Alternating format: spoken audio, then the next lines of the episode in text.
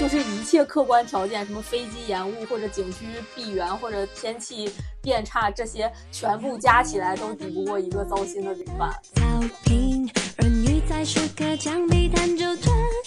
司机说这会儿堵车开不了，然后这个女生就把安全带往身上一扣，说：“来吧，我们飙车吧。”就这样的一个混乱的情况，我俩在机场的里面走着走着，我朋友告诉我他机票丢了。很多地方他也没有去，他直接从朋友圈里盗了我的朋友的拼好的图，发了他自己的朋友圈。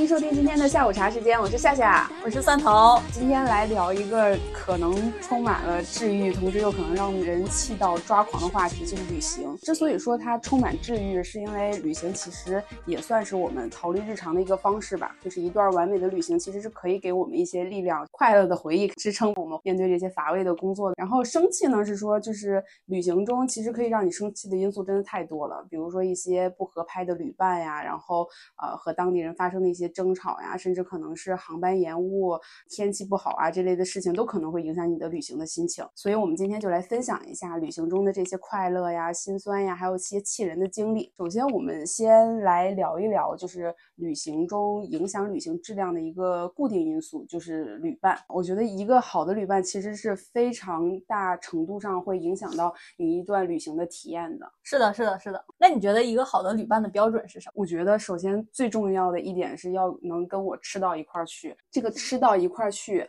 并不是说就是我们有相同的口味，而是说要把吃放到一个很重要的位置，就是吃的好这件事要在旅行的优先级中排到很高。他要愿意跟我去吃，然后同时他跟我的口味也相对来说是比较适配的。就比如说他如果要吃的非常清淡、非常健康，然后出去吃沙拉、吃健身餐的话，那那我没有办法跟他一起出去玩。没错，没错。然后出去吃饭还有一点需要很契合的，就是。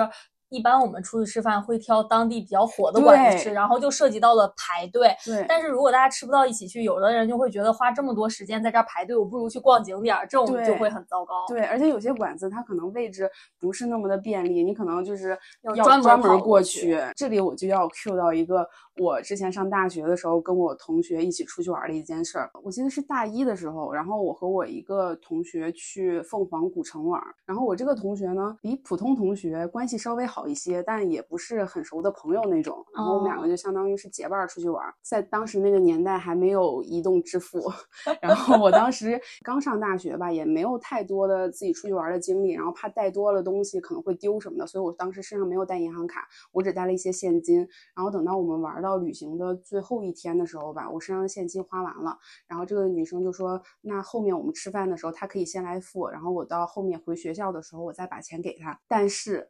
当我想要吃一些当地的小吃的时候，特色小吃的时候，她觉得那些东西又不健康，然后又又不好吃，然后就是就是说什么 都不让我吃。然后到后来，后来我就没办法，我说那你就借我一百块钱行不行？我我就借一百块钱，因为我当时身上没有卡，然后我除了向他借钱，我没有任何可以拿到钱的。方式了，对。然后我说：“那你借我一百块钱行不行？我回学校以后还你。”他说：“不行。” 然后他为啥不见？他也没钱了吗？还是不是？我我觉得就是就是他也不想让我去吃，就是就是就是可能他觉得你好像跟个妈出去了。他可能觉得我在吃垃圾吧，他可能是为我好，他不想让我吃垃圾。然后我全程就是。非常难受，我我看到那些就是我想吃的东西，然后我没我又没有钱买，我真的很痛苦。你好像一个未成年跟着妈妈出去，然后妈妈不给买的，真的。那我这里我要讲一个我借钱的故事。嗯，我之前大学出去玩的时候，就是去甘肃那一趟线儿，就什么敦煌、张掖、天水，就这一趟线玩的时候。我们也是，就当时大学大家都没有什么钱，然后我就跟一个朋友一起出去玩，结果玩到敦煌的时候，然后碰到了一些事情，这个可以后面再讲。我们就突然多了几天的行程，然后又比较昂贵，结果我俩就都没钱了。然后我们临时在那里给我的这个银行打电话，然后让让他借我钱，迅速的就借来了两千块钱，然后就继续行程，就非常的开心。哎，真的，这 这种现在想起来就很难过。我因为一百块钱让我的凤凰之旅。有了遗憾。这种就真的是一分钱难倒英雄汉，你没有钱就是没有钱。对，你主要是跟的这个同学也真的很严格，因为他真的还挺健康的，他就是对吃不是很看重的那类。就是感觉，嗯，随便吃一吃就好，反正吃也只是我维持生命的一个途径而已。我并不觉得我吃什么东西可以让我带来快乐啊什么的。然后他是真的会为了自己身体健康，然后每天就是让自己喝牛奶呀，什么补充什么钙呀、蛋白质啊之类的。可是我不想要健康，我你这个确实不是一个很好的旅伴，你这个像是一个很好的考研搭子。对，就是除了吃这一点。刚才说的还有一个很重要的原因，就是我们俩之间其实是没有办法沟通和妥协的，甚至我都没有让他妥协我什么，我只是管他借一点钱，然后马上还给他，我也没有让逼他吃那些 垃圾食品。对，但这个都没有办法达成，所以我觉得就是旅伴中还有一个很重要的点，就是两个人是其实是可以沟通的，我可以陪你去做这些事情，但你也要陪我去做这些事情，这样才是一个比较和谐的一个旅行的状态吧。对的，对的，对的，沟通真的非常重要。就是呃，我一般能一起出去玩的人，还是关系比较好的，所以我在出去玩的时候很少跟朋友有沟通的问题。但是就是比如说平平时大家约个饭、逛个街这种，就会跟那种半熟不熟的人一起沟通，真的非常重要。就比如说我们一起出去吃，然后我说吃这个行不行？吃那个行不行？然后你能明显的感觉出来他有些东西不行，但是他就是不说，然后你就会觉得非常难受。然后我就想，如果这个情况发生在旅游的当。中应该有非常多的矛盾，对。然后出去玩，其实还有一个比较 重要的，对于我来说，就是我会比较想照相。我很希望跟我一起出去玩的旅伴可以帮我照相，倒不是说一定要照的多好，但是可以帮我照。但是我会提前问他，就是我一般跟谁一起出去玩之前，如果我没有跟他出去玩过，或我不确定他会给我照相，我都会提前问他可不可以帮我照。如果他说不可以，我也可以接受，因为就提前跟我说了。但是我比较不喜欢是那种跟我说可以，但是到时候却不给我照，或者给我照相的时候给我撂脸儿。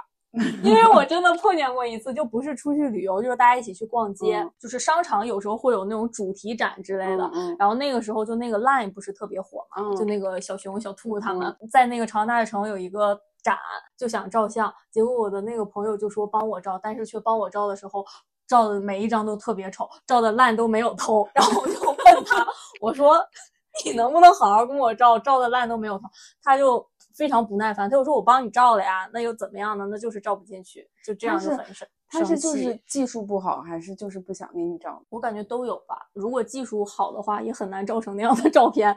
但是让他帮你照，他表现出来的那个态度也确实很扫兴。拍照这个就是我带我妈一起出去玩的时候，我妈真的很努力给我拍照。但是我有给她讲说，要在卡什么样的机位，然后要把我的什么哪个哪一个就是照照进去呀，要怎么卡。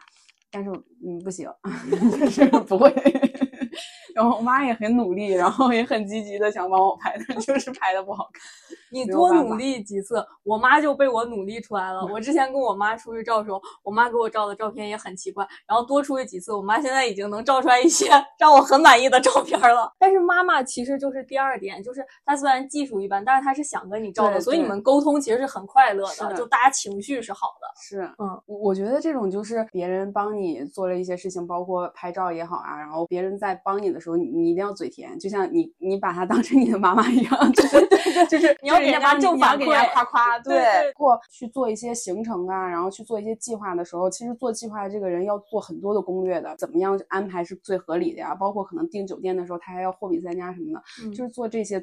工作的人是非常的出力的，就是要耗用人家非常大的精力的，所以我觉得就是其他不出力的人真的是没有资格挑剔。就是你你当懒猪，你就要嘴甜。没错没错没错没错没错没错。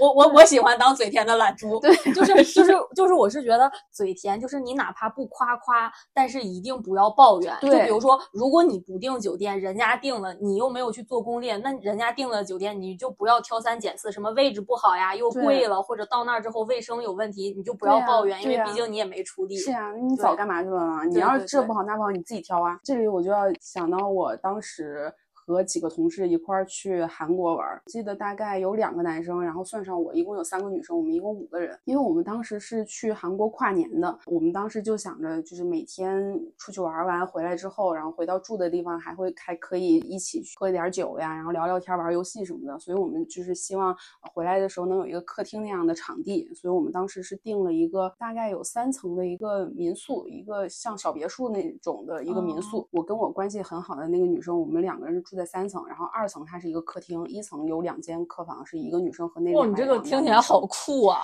但但其实它挺小的，它没有那么大，它只是 层高高，落的高。当时我们去的时候，因为跨年嘛，韩国冬天也是非常冷的。然后我们三层的那个暖气非常足，我就在在三层的时候，我真是热的要穿短袖。然后但是一层的暖气坏了，就是非常的冷。然后因为房主又是一个韩国人，然后跟我关系很好的那个女生，她英文很好，就她全程承担了这个和房主去沟通的一个工作，让房东去过来修暖气啊什么的。然后旁边就有你这个好像《花儿与少年》啊！哎，对，真的，我等会儿也要跟你说，就真的很像。因为男生都是住在一层的，然后有的男生就是可能也是开玩笑吧那种语气说，就我那个朋友，我我就管他叫然然吧。然后他说啊，然然好努力呀，在这里跟房东沟通，真积极，怎么样的？然后我那个我那个朋友就是就是真的感觉莫名其妙，本来这个对呀，这这个暖气也不碍我什么事儿，我我住的房间暖气是非常充足的。然后你在这里，我在这里帮你，然后你还跟我阴阳怪气。然后我那个朋友就直接怼回去了，说那我也可以不干这些事儿，反正冻的是你。你朋友好高，真的。然后，但是后来他还是就是跟房主沟通把这个事儿解决了。但虽然就是房东来修了一趟，然后但也是那个不是特别暖和。但但是没关系，反正我我们住的是很好的。可以可以。对，我觉得就是你自己啥也不干，然后你又在那儿旁边阴阳怪气啊，然后不管是开玩笑还是什么理由，反正我觉得你让别人心里不爽了，真的很不应该，因为别人在帮你。对呀对呀。对，然后我又想起那个什么，像就是《花儿与少年》，就是。最经典的那一季，第二季，你你看了吗？我看了，我不仅看了，我还在抖音看了一万遍解说版，就怕我看不懂他们的阴阳怪气那种。对，然后就是有有一个很经典的事件，就是他们分帐篷和房车，你记得吧？我在抖音看过三遍以上，真的太绝了！我第一次看的时候，就是那个环节占据了很大的篇幅，当时看的时候，我觉得。心力交瘁，真的，哎，你们有什么话不能直说吗？就在那儿干耗着，真的就真的就是干挺，就是看谁挺不住先退步。对，在这里给那个没有看过《花儿与少年》这部神学综艺的 解释一下，就是当时他们是有两个选择，一个是可以住房车，一个是可以住帐篷。然后，但是因为房车可能空气不太好，有点闷什么的，然后他们都比较想住帐篷。然后这个时候呢，帐篷支好了。但是没有人选择要住房车还是住帐篷，然后他们就因为这个事儿僵持了可能得有一天。对对，然后井柏然在中间就左边聊一聊，右边聊一聊，然后他们分成了两个阵营。对，我记得是许晴和毛阿敏，呃，他们俩是一个阵营，然后宁静、郑爽、陈意涵他们仨是一个阵营，然后井柏然在中间来回。对，然后他们又全都不想表明自己要选什么，然后就都在那儿意有所指，磨磨唧唧。然后后来郑爽他们三个在私聊的时候，郑爽说：“我妈说住房车会死人。”对。我猜他可能说的就是，可能就是呃密闭环境啊，或者说有什么那个沼气泄漏啊什么之类的，可能会有这样的风险。我当时就想说，你既然觉得这是一个风险，你为什么不告诉大家呢？啊，我当时就觉得真的真的很很迷。然后郑爽说了这个观点之后，他他那个组剩下的两个人，就宁静和陈意涵，采访的时候也都明明他俩也想住帐篷，但是事后采访的时候都推到郑爽身上，说郑爽说了他妈说住房车会死人，所以我才想选帐篷。我就觉得。他们真的很，然后，然后郑郑爽因为说的这句话被骂惨了，就是包括那个杨洋走丢那件事也是，就是这种有事儿不说，然后因为这种事儿撕逼啊什么的，真的扯了好多轮。对他们真的就是我们刚才所说的不沟通的旅伴。对对对，杨洋走丢这件事儿，因为最近杨洋不算翻车，算是被嘲的很厉害吧，然后又被大家翻出来，翻出来以后，好多人都开始站郑爽了。没错，一个大男人。走丢了不能回来，而且而且我记得大家这次翻出来之后，然后有人科普说其实离得很近。对，有好多人去那个地方打卡，然后当时杨洋坐在那个那个路边的时候，人家以为台子很高，然后看那个打卡台子很低，然后杨洋又被嘲了一天，腿短腿短。我现在都记得他坐在那儿真的很显得那个台阶很高，对，因为他好像都坐不上去，就是在那儿靠着。对。然后我看其他男的打卡，就是感觉像小沙发的这种高度一样，绝了，花絮永流传，永流传，像真学一样，永远有点。糟心的旅伴真的可以让你这趟旅程。就是一切客观条件，什么飞机延误，或者景区闭园，或者天气变差，这些全部加起来都抵不过一个糟心的旅伴。所以我一般出去玩的时候选旅伴很慎重，我一般就是相处的非常没问题，我才会约他去旅游。对我现在也是，以前上大学的时候是因为没有太多可选的，就是大家好多有的可能放假以后要回家呀，或者就是很少出去玩什么的。然后工作之后呢，刚开始刚入职场那几年还是想和大家就是人多了一起玩啊什么的，然后现在不会了，完全不会，我不要放冒这种险。韩国直接劝退了。这里边还要说到一个，就是我最忍受不了的一个一个旅伴的特点，就是完全没有时间观念，然后约好的行程说不去就不去了。我们这次韩国旅行还有一个哦，这一点这一点我要插嘴，这一点真的很让人生气。我听你说这句话已经生气了。真的，这个住一楼的这个女生啊。缓口气，缓口气。因为我跟他出去玩，就只是这一次出去玩。我这个朋友然然之前有跟他一块去出差过，然后他是那种就是司机都在楼底下等了，然后他还在收拾东西的那种。坐上出租车的时候，然后跟司机说啊，我们那个飞机要买晚点了，那个司机开快点。然后司机说这会儿堵车开不了。然后这个女生就把安全带往身上一扣，说来吧，我们飙车吧。好像陆小葵啊。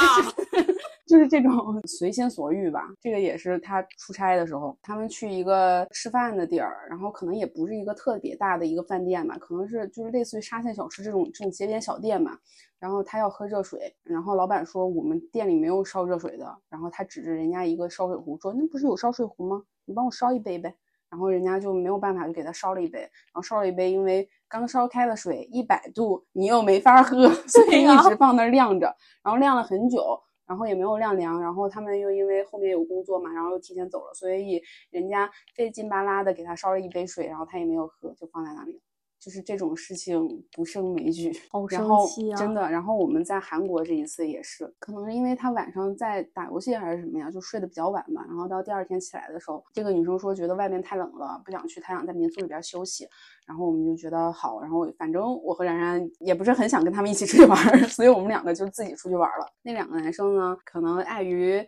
情面吧，觉得把人家一个女生留在那里不太好，然后所以就留在民宿。到晚上大概七八点钟的时候吧，然后这个时候我们在街上碰到了跟我们一起来的另一个男生。从言语中得知，他可能也是受不了一直在 民宿待一天，所以他自己也出来逛了。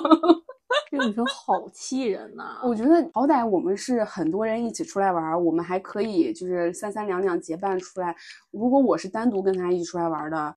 那我这趟旅行，我可能很多旅程都是要我自己一个人逛了，对，或者就是陪他，对，或者就是要自己。还有一个 把我这个朋友气死的点，我这个朋友他在发朋友圈的时候，他就会很精心的去排版呀、构图啊什么的，然后他就是在这种内容制作方面真的还蛮用心的。这个在酒店待了一天的女生。他很多地方他也没有去过，因为是我们两个一起去逛的。然后他直接从朋友圈里盗了我的朋友的拼好的图，发了他自己的朋友圈。这个真的也很生气。对他都没有提前打招呼，直接盗的图。对，而且关键是我们拍的这些东西，他也没有吃，他也没有逛。你这跟盗网图有什么区别呢？没错，就好像你去一个地方旅游，然后到那儿住到酒店，就在酒店里开始盗网上的图发朋友圈一样。对，是的。只有定只有这个定位是真的，太让人生气了。这样的旅伴，她真的好像一个小公主啊。她那个，来吧，我们飙车吧，我真的。我真的好像那个陆小葵，加油。因为她的确长得还蛮好看的。我不知道是因为长相还是性格的原因，反正他朋友也好，他的同事也好，很多情况下都还比较照顾他的，随心所欲，可能都都有别人陪伴他，给他买单啊什么的，所以就肆无忌惮吧。不惯着的就像你一样远离了，对，留留下的都是能惯着的。除了你刚才说的这个，就是没有什么时间意识。我出去旅游旅伴，我还比较介意一点就是。很丢三落四，就是我感觉大家应该都会有丢三落四的毛病，但是我有一个朋友，他就是丢三落四到你每一趟旅程都会因为丢三落四而出很多纰漏，这么频繁的吗？对。就是这种频繁到影响行程的，我就会觉得嗯有一点不顺利。就比如说。我曾经就跟他一起约，一起出去玩儿，然后我们相约在火车站见面，然后我就在火车站等等等等等等，我这个车开走了，他也没来，没来是因为啥？没起晚了，要不就是路上堵车，就是本来可能本来他头一天晚上查的就是半个小时就能到火车站，但是第二天早晨睡醒。真要出发的时候，可能赶上了早高峰，这种半个小时没到，就像这种原因，那你就不能让你先走吗？连着你一起改签，那不是又浪费有道理钱？有道理哦。但是当时因为那个距离没有很远，不是那种非常长途的，所以我就说等着吧。然后等到后面越来越生气，越来越生气，我就在 凳子上生气的看着我的车走了。还有一次就是那次还是我俩去韩国，还是这种出国的行程，所以你在机场更需要留很多的时间。我们当时是在韩国的机场，然后还想去逛一逛免税店，然后还在市里的免税店买了很多东西要去机场提货，就这样的一个混乱的情况，我俩在机场的里面走着走着，我朋友告诉我他机票丢了，我当时。我当时都惊呆了，我说你这会儿机票丢了。然后当时去韩国时候就也刚工作没多久，也没什么出国经验，我当时都不知道咋办。是你们要登机前机票丢了，还是说在那个办托运之前就机票就丢了？呃，办完托运进到那个航站楼里面，然后要去免税店提货点去提货。这个过程当中，机票丢了，然后当时就很蠢，当时就是怎么说呢？呃呃，傻人有傻福吧，因为我俩也不知道咋办，就说沿着来时的路找回去，看能不能找着吧。我俩就沿着来的路往回找，结果真找着了。就真的是傻人有傻福吧，就找到了。出国这种机票啊、护照啊找不到，真的好费劲呐。对，因为你语言上语言很不通，对你很难跟他描述。而且就像那时候，如果比较小的话，确实也没有什么经验，然后也不知道。对，然后你上网还得现找，要怎么办？然后找到之后还有那时候小红书还没有那么多攻略。对，我那时候你查还得查百度。对，然后你还得筛选一些无用信息，找到有用的那一条，然后你还要用蹩脚的英语去找工作人员聊。对。就真的很麻烦。感谢小红书，感谢小红书。类似的事情，就比如说，可能我们约好了这一趟行程就是要去水上乐园。比如说，我们第二天十点就要出发了，或者八点就要出发了。今天晚上十一点，他突然告诉我他没带泳衣，就是这种情况，我就会觉得很抓狂。然后呢？然后是现买的泳衣，还是你们取消了行程？当时去现场买泳衣，就是类似这样的行程，或者就是比如说，呃，去这个景点要带身份证。然后到地方了，他告诉我他没带身份证，就是类似这样的情况。那你这个朋友是原相亲，跟我的陆小葵也差不多。对，就是就是你，反正也不是什么大事儿，但是你就觉得，呃，有一件还好，有两件也还行。但是这一趟如果有五件，就会觉得 Oh my God！他是他是只在出去玩的时候这样，还是说日常生活中也是丢三落四的？嗯，日常生活中也稍微有点吧，但日常生活中可能你丢三落四的。恶劣影响没有那么强，嗯嗯嗯，主要是因为出去玩，你可能要注意的事情比较多吧，就是会比较高频出现，对对，会比较高频出现，然后它的影响也比较大。就比如说你要是平时上班，你今天忘带工卡就忘了，也没什么影响。这种，嗯，是，我觉得这种也是蛮那个啥的，是不是？你就会觉得又你就会觉得又是因为这点事儿生气吧，又不至于，但是你就会觉得为什么这么频繁？对，尤其是我也是会跟着一起紧张的，就哪哪怕咱俩一起出去玩，然后你的机票丢了，其实不不影响我的行程，我也可以先过去再等你啊，或者怎么样。但是就是会让我觉得很紧张。对，那他这种丢三落四的情况有没有影响到你？比如说把你的身份证也丢了什么的？哦，那倒没有。我我跟这样的朋友出去，我还不自己惊惯着，我心多大？所以那还好，就是就是他也没有影响到你的行程，所以你们两个也没有什么过多的争执啊什么的，对对，都还是蛮开心的。除了他丢三落四，没错，蛮开心的。我这个朋友之所以还能是朋友，就是因为他虽然丢三落四，但是他脾气特别好，情绪很稳定，就不会有点啥事儿就发疯，然后争吵。不会有这种情况，然后确实也像我说的，傻人有傻福。虽然他总出岔子，但是我们的旅行也没有什么太多的问题，所以就还好。不过我在出去玩的时候，真的跟我的朋友有过一次争吵，跟我大学最好的朋友一起去新疆玩，我俩在火车站，真的就是吵起来了。然后你知道因为什么事儿吗？就是出发之前吵起来，还是回来的时候？不是在中间换乘的火车站。就比如说，我们从乌鲁木齐要到伊犁，要坐火车，因为我们是去新疆是半自由行变嗯半抱团那种形式，所以中间有很多行程是需要自己去坐火车的。我们那时候就在火车站等着的时候，大概就是因为一个随便的路过的人背的包里有什么东西吧，就这种跟我们 完全无关的事情，我俩就在火车站大吵一架。这个的原因就是因为我们去新疆那一次没有料到国庆节新疆那么冷，然后我们又在喀纳斯遇到了大雪，玩的那几天非常冷，非常疲惫，然后大家的情当时的情绪都非常的不高。然后就在火车站的时候，因为一点小事儿，大家都贼上头，就争执起来了。我俩后来就谁也没理谁，就上火车了。然后我们当时买的是软卧，我们就进了屋就开始睡觉。结果睡到第二天早晨，我俩就和好了，谁也不提昨晚事儿。大家都知道昨晚自己太上头了，就这事儿就翻篇了，谁也没提过了。对，就是这种极端的情况有过一次。我觉得不只是出去玩吧，就是工作的时候加班很久，然后可能又没吃好什么的，情绪就是会很暴躁，对，就是真的是一点就着。对对对，然后，然后旅行又是一个，如果你玩的时间很长的话，然后你们又在路途上很赶的话，就是一个很疲惫的一个行程。就如果大家要是情绪都还好的话，可能真的有什么矛盾的时候，大家就觉得如果对方已经有点上头了，那我就不说话了，咱就过去了。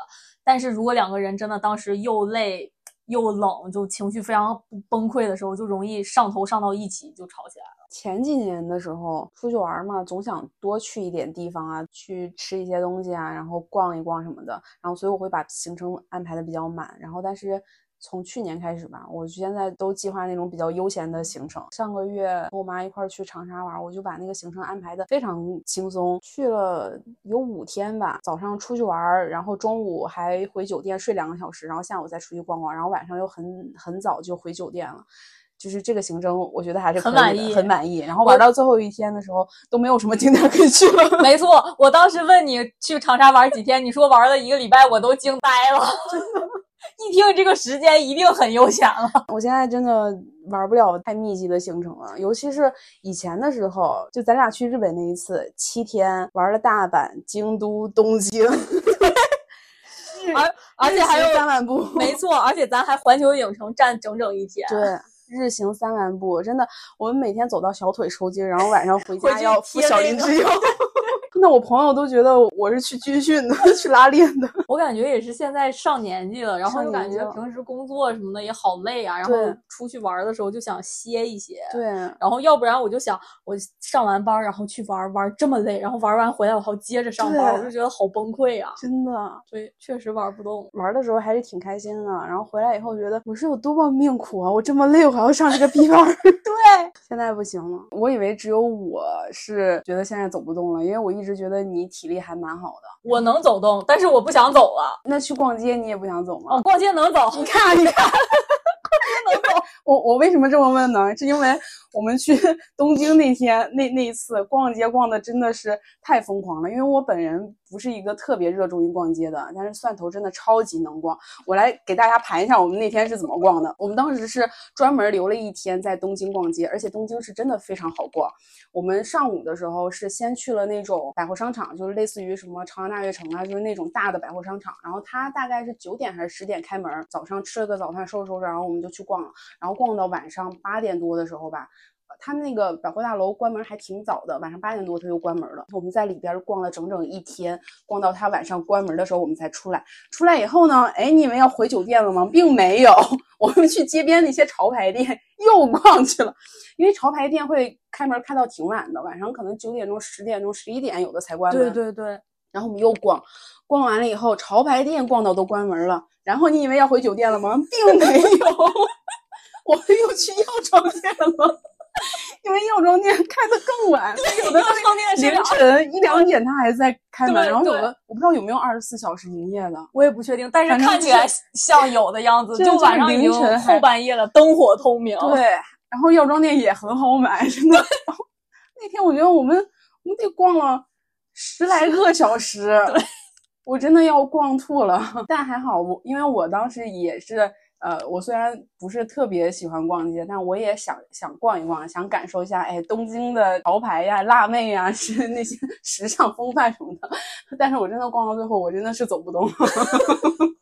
说到逛街，我还要说一件事儿。我第一次跟康康出去玩，就是去海南，然后我们当时是去三亚。我第一，我跟他去三亚，也是他第一次去三亚，也是我第一次去三亚。三亚不是有那个很大的免税店吗？然后我俩也是留了一天的时间在那个免税店里逛。他那个免税店就是有好几栋楼，然后好几层，大家就都可以逛。然后化妆品啊、衣服呀、包啊什么乱七八糟都有一些。康康也是不是特别热衷逛街的人。康康可能比你还不热衷逛街，他可能就是平时在北京，嗯，没啥事儿，也很少约朋友去大悦城逛这种水平。然后我俩就在那个三亚那个免税店，也是从他开门。逛到他关门，逛到后面，我就感觉刚刚的脸色越来越差，越来越差。我我们打车回酒店的时候，路上我感觉他明显已经不开心了。我还我当时跟康康也没有那么熟，然后我就问他，我说康康，你会不会以后再也不跟我出来玩了？我说咱以后出去玩，去那种不逛街的城市玩。因为逛街差点失去一个朋友，没错没错。所以康康后面还愿意跟你出去玩，愿意的愿意的。他 他也是，他第二天情绪就好了很多。那你就没有那种就是让你玩完一次回来之后，觉得再也不要跟他一起出去玩了？哦，那倒没有，因为就像我刚才说，我出去玩还是比较慎重的，就是还是好朋友的，就哪怕会有一些不开心，但是大家的情分还是在的，很少那个就绝交啊，或者再也不出去玩，没有这种。但是我曾经一起出去玩有一个组合，我以后再也不会这么一起出去玩的，就是我跟我朋友，然后还有他的姐姐，但是我也认识。我们三个本来说好了要一起去贵州玩，结果呢，我朋友他父母听说了我们要去贵州玩，他父母也想去贵州玩，然后就一起去玩了。所以你看，其实本来这个行程没有任何问题，就是我和我的朋友还有他姐，当然他姐也算是我的朋友吧，就是我们三个好朋友一起出去玩就很 OK。但是加上了他的父母，就等于人家是一家三口加人家表姐加上我，虽然。就是一起出去玩的时候，大家不会就是把我排除在外，不会刻意。但是你整个行程的体验，明显感觉明显感更亲近的。对，明显觉得人家是一家人，我是我，反正体验特别差。而且就是你自己爸妈，你都还有一些磨合呢，因为的确年龄差带来的消费观呀，然后你吃东西啊什么之类的，有很多生活习惯的差异的。如果你爸妈的话，你还能去沟通去调节。然后如果是。你朋友的爸妈的话，你又没有那个立场，你又没有那个资格，对，就很崩溃。不过这一点，我同学他爸妈倒还挺善解人意，就是他爸妈也知道是我们的行程，他俩硬加进来的。虽然会有那种就一起吃饭的时候，就像你说的，肯定得互相迁就，有这个情况。但是还有一些情况，就比如说一起住啊，就可能我们就想住一些有特色，尤其是到那种苗寨什么的，我们就想住那种特色的民宿，可能会贵一些。他父母不住，他父母就是会自己出去住，也不会耽误我仨住。哦，那还蛮好的。对对对，就他那种，就是我不住，我也不让你住。对对对，他不吃，我也不让你吃。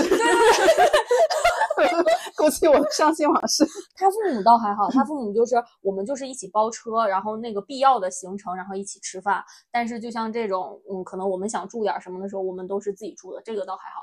但是就是一路上还是会觉得人家是一家人，我是我。反正我以后不会再这样，有一点奇怪。我从来没有过，但是我有带我爸妈一起出去玩过，然后我给我感觉也是，我还会带我妈出去玩，但是我不会再带我爸出去玩了，甚至我妈，我妈都拒绝和我爸一起出去玩。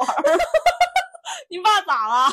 我当时是还是在疫情前，我带我爸妈一块儿去日本玩。你带你爸妈去日本玩，我听着就累了。因为我去的其实还都是咱们玩过那条线，去那个仓井啊什么之类，去看那个东京塔什么的，就就还好，就都还是我熟的部分。我爸是一个非常口嫌体直的一个人。就我之前去香港玩的时候，我我拍那个街景发到我们家里那个群里，然后我爸就酸溜溜的说：“这看起来跟王府井也没什么区别啊。”有什么好看的呀？在在家逛王府井不行吗？我我就不想理他。然后去日本的时候也是，他他就会说，日本的这个街道也太窄了吧？哪有北京的街道宽呀？北京八车道。我就想说，你可以啊，你这个干什么？最要命的一点是，他在吃的东西上面真的非常挑剔。这一点其实我之前也有预期，因为我爸就是在家里跟我们吃不到一块儿去的。他不吃什么猪肉啊什么，他还非常 diss 我们吃猪肉。他觉得我们吃猪肉就是非常不健康啊什么的啊，什么外国人都要吃牛羊肉啊。去了日本之后，他也不吃日料。我说来都来了，你去尝一下人家本地的特色呀，什么本地美食啊什么的，他不吃。满大街找中餐馆，我妈又是一个，就是那个时候她腰很疼，然后不太能走太远，然后但是我爸就是走了好几条街要找中餐馆，他要吃饺子。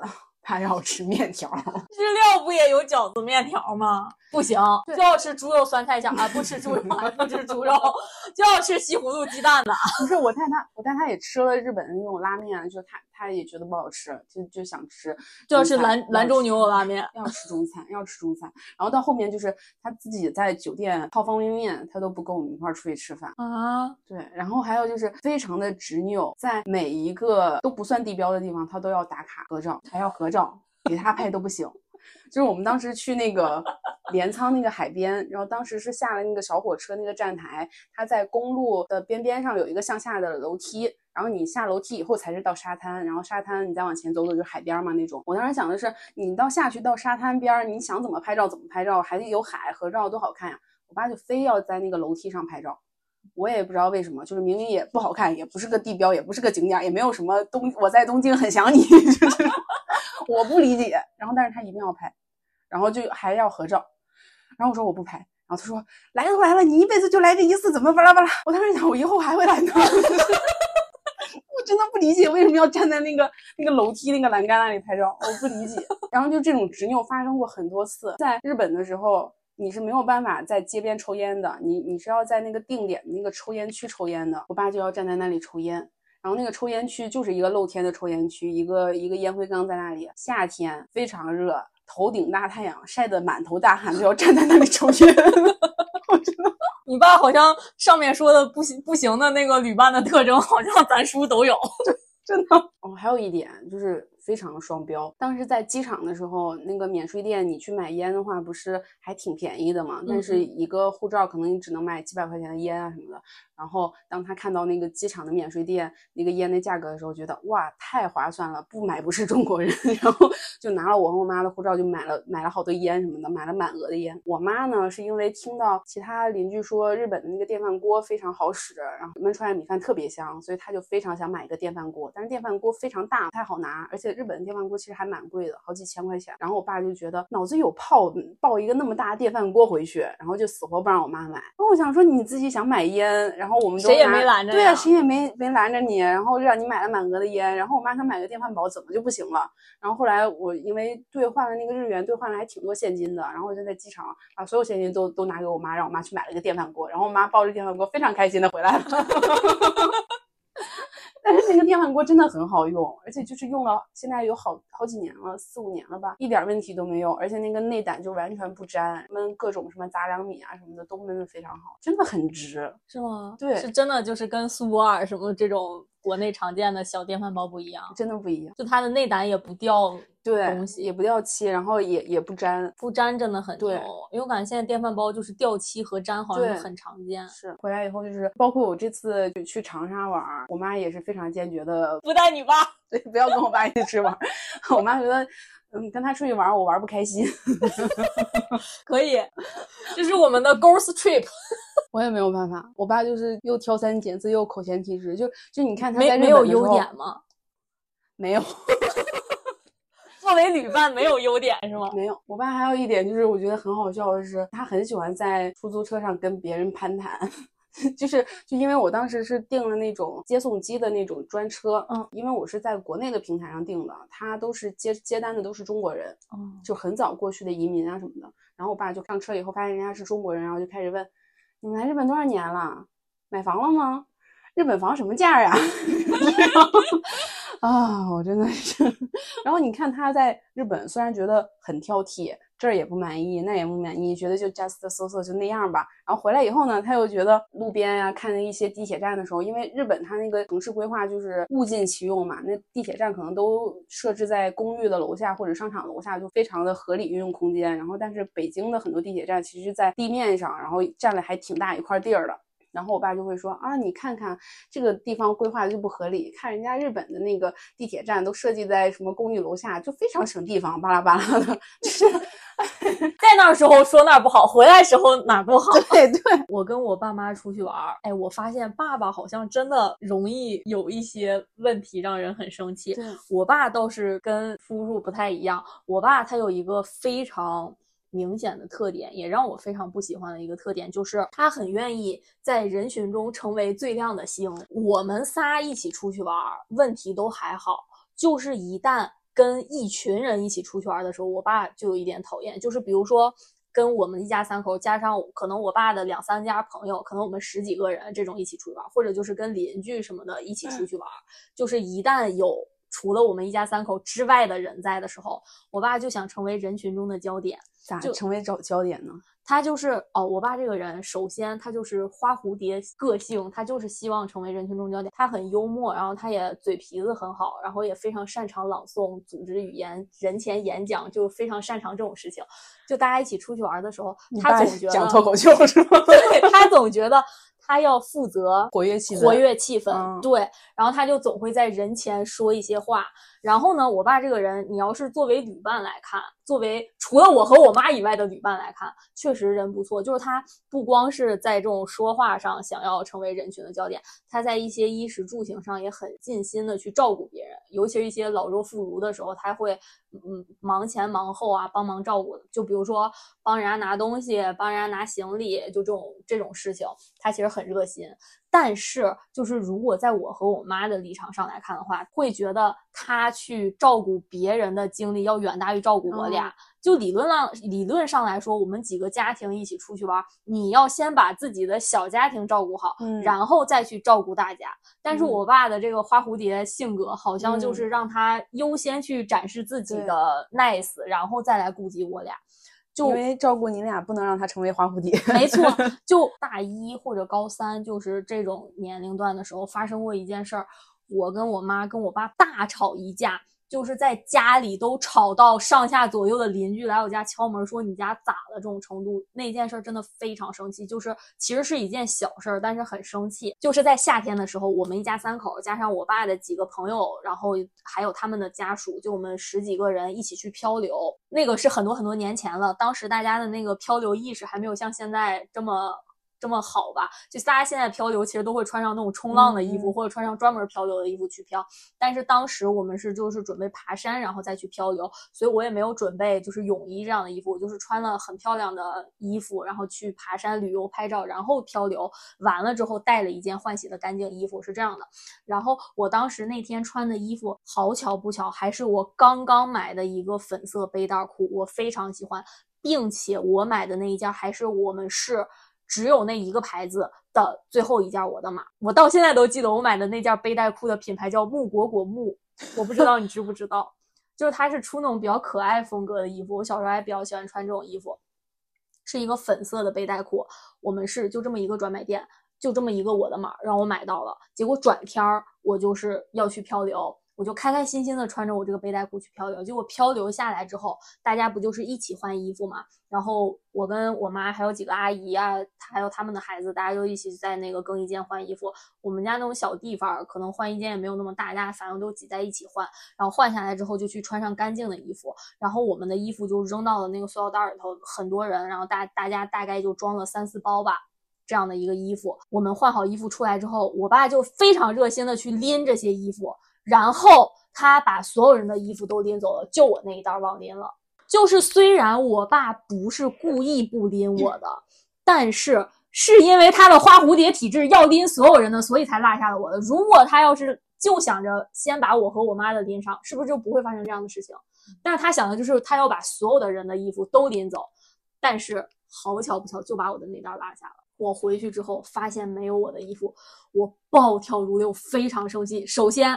这件事儿就很让人生气。其次，这件衣服是我刚买的，非常喜欢，并且是我们试的最后一件，我非常生气，我在家里大发疯，跟我爸吵架。然后你爸觉得他并没有错，我爸觉得他错了。啊哦，我爸，我爸这个人，你看，我爸这个人很 nice 的，他不嘴硬，他只是很暴躁。你说他，你能明显感觉出来他很生气，因为嗯被我说了，嗯，但是他又很心虚，因为他知道他自己错了。就嗯是我爸是这样的人，还挺有意思的。还好点儿，我爸从来不觉得自己错了。对我爸其实是一个挺好笑的人，他其实很很好笑，他只是有一些花蝴蝶，然后就非常生气，买也买不来了。然后结果后来我就非常生气，生气到不行，当然也没有办法。然后第二天嗯去买了蓝色的那个被套裤，没有粉色的了，只有蓝色的了。不能不能从别的的事给你调码吗？没有，反正当时也是年头有点小，网购也没有那么发达。你看，就这件事情就非常明显。然后还有一件事儿，就是我小的时候，大概更小一些，初中或者高中这个时候，是跟我们邻居几个关系比较好的叔叔阿姨家，然后也是一家三口，然后我们一家三口，反正几家人一起去威海，就山东什么威海、蓬嗯莱这种一。这种一趟线儿玩儿，山东玩儿也是，就这一路上他就是会想说，呃，照顾一些邻居，尤其是邻居还会有一些比较小的朋友，大概十来岁的这种小男孩、小女孩，他就会想去照顾人家。就那一路上我就会非常生气，我在那一路上也生气了。当时我年龄更小一些，我都没有忍到家，我在路上就发疯了，我就说我是你孩子还是他们是你孩子？你一直搂着他们玩啥呀，都不跟我玩。因为当时我更小一些，但是就会让我有这种感觉，就是我的爸爸不陪我玩，一直在跟别的小朋友。所以我后来就比较拒绝跟很多人一起，再加上我们一家三口一起出去玩儿。所以你爸是一直知道，一直心虚，但一直不改。就是他有时候有一些想要在人群中去现一现眼的这种时候，不会对我造成什么伤害的时候，他也不心虚。就是丢裤子那一次，他特别心虚。你前面一个小孩子，然后那样觉得自己受到了冷落，他都不心虚吗？他心虚啊！我说完嗯他，他就会来陪我，但是本性难移，他下一次还会这样。哎呀，然后，然后后面会好一些，就是他会觉得我对这件事儿介意了，他会刻意的来呃讨好我一下，就比如说拿了什么东西，先给我一下，说你看，爸先给你拿，然后就去花蝴蝶，哎，我来给大家发水果。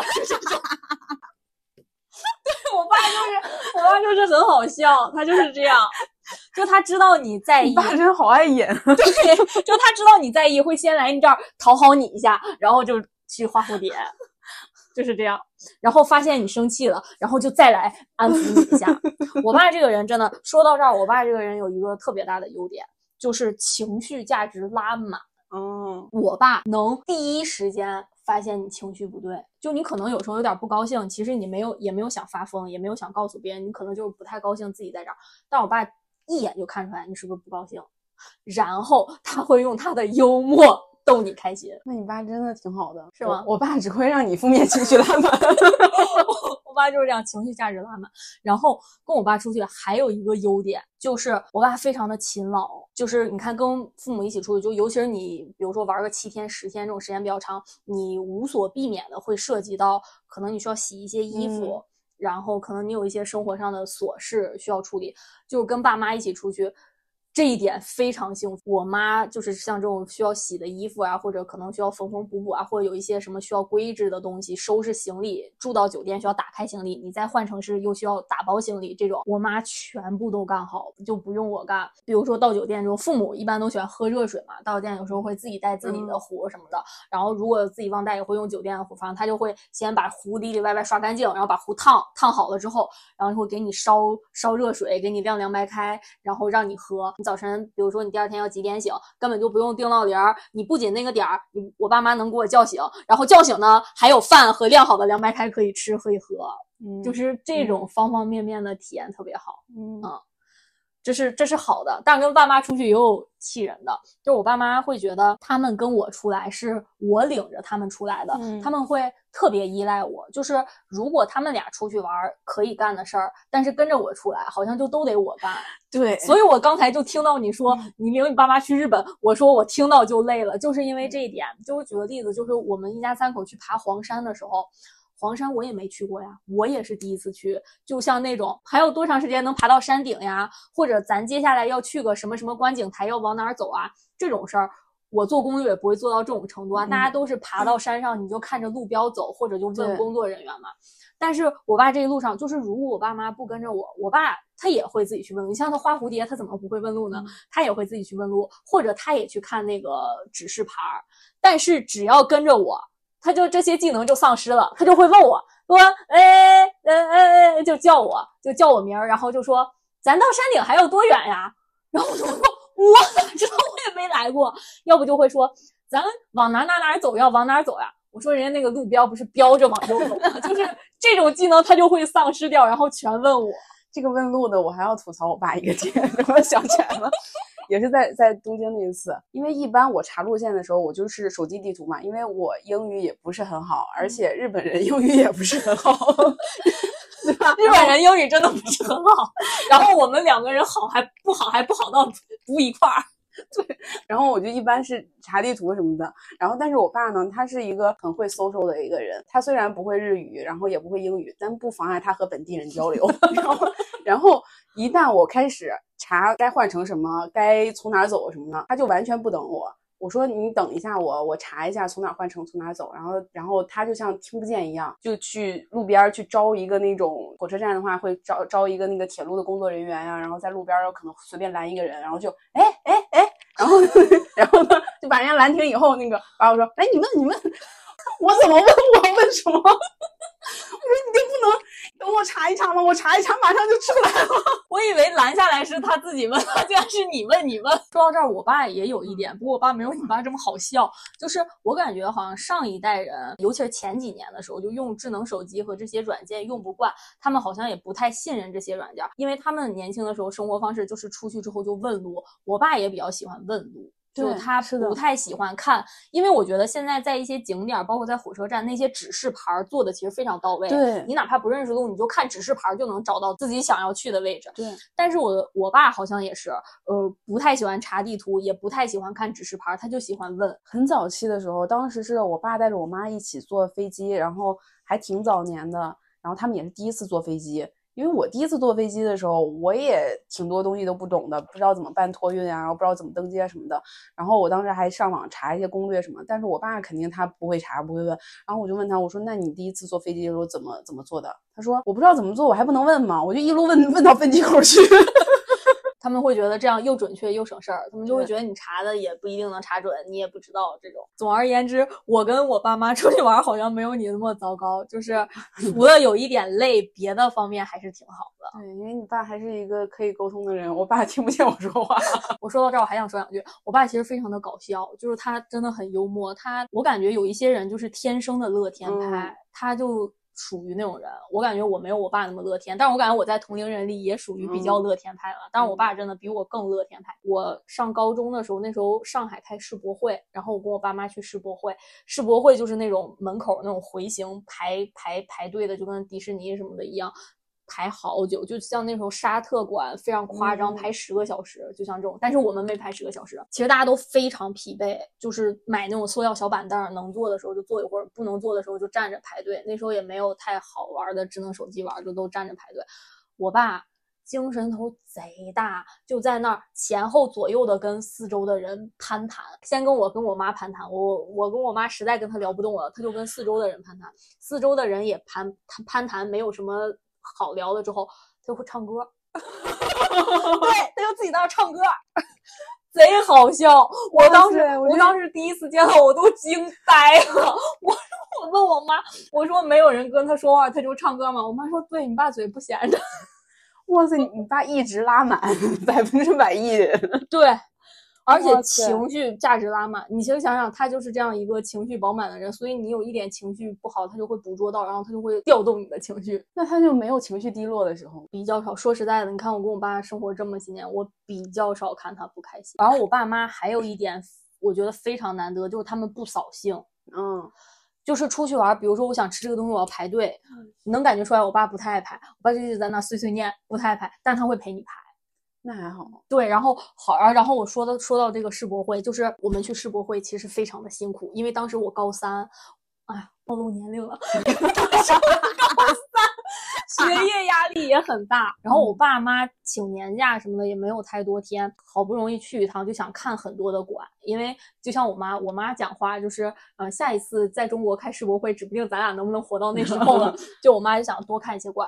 然后就像沙特馆，这种一排排十个小时，其实。状况非常的不好，嗯，所以我们为了要早看馆，嗯，像那时候世博会九点开门，我们为了看中国馆、世博那个沙特阿拉伯馆这种非常难排的馆，我们都四五点就到那个馆门口那儿坐着等他开门，开开门就百米冲刺往那个场馆门口跑，要不然你想想，你要是你要是正常排队，沙特馆排十个小时，你这一天就看这一个馆，嗯，但是我们那样玩的话。沙特馆我们就排了不到一个小时就进去了，嗯，就是这样的。然后你看我爸妈也不会扫兴，就会觉得啊这么累就看这玩意儿，这有啥好看的？就他们也不会，他们就会跟我一起做攻略，看怎么能少排队，然后大家一起去排队，然后也不喊累。然后我去那儿看看完也不会说啊四点起床就看个这，他们也不会说这样的话。真是太好了，我爸就是非常会扫兴的。我爸会说香港不是跟毛不警一样吗？这种排队的都是神经病。今年过生日的时候，我是带我爸妈去吃那个四季民福，因为四季民福在北京也是排队排的很多的嘛。对对对。吃完饭出来两点多，门口还有很多人排队的。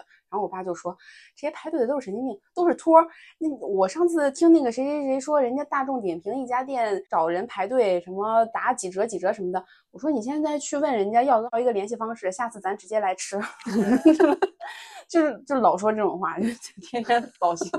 不带他，下次就带妈妈去。这一期关于旅伴的部分，我和蒜头就已经讲了差不多一个小时的时长，所以我们旅行这期话题会拆分成两期播客来讲。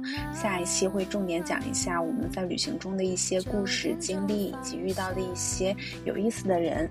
所以本期节目就先到这里，拜拜。世界上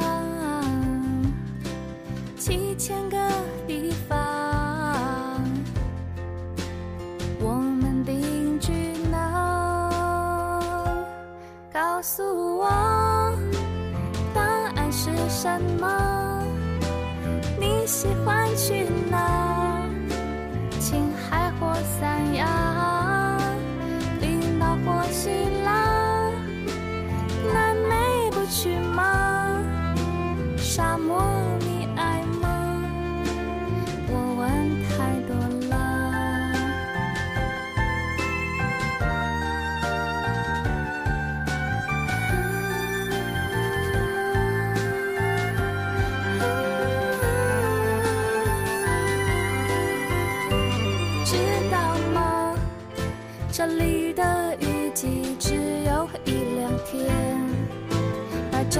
长，也很短，夜晚有三年。